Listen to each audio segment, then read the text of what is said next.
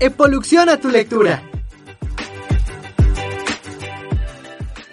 Mi nombre es Jimena Reyes Domínguez y estudio el sexto grado en la Escuela Primaria Profesor Ramón G. Ubicada en el estado de Hidalgo. Eh, la fábula que les leeré el día de hoy es La hormiga y el saltamontes, parte de las fábulas de Sopo. Comenzaba el verano. Los animales y los insectos andaban por todas partes disfrutando del cálido sol. Llegó el verano, la mejor época del año, cantó el saltamontes. Sus alegres saltos lo llevaron a la fresca sombra de un arbusto hasta los brillantes rayos del sol.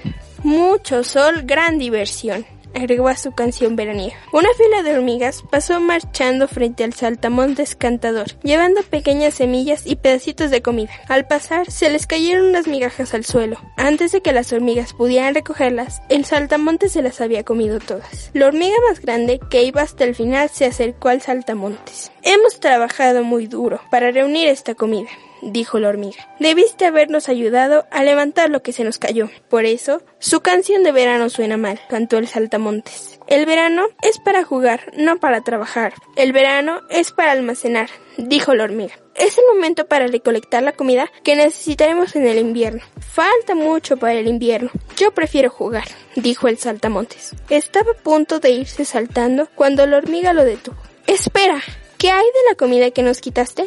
Preguntó la hormiga. Ah, sí, por ahí hay todo un trigal para reemplazar sus migajas. Claro que yo prefiero los maizales, pero les quedarán demasiado lejos para ir caminando. Después el saltamontes se fue brincando rumbo al maizal.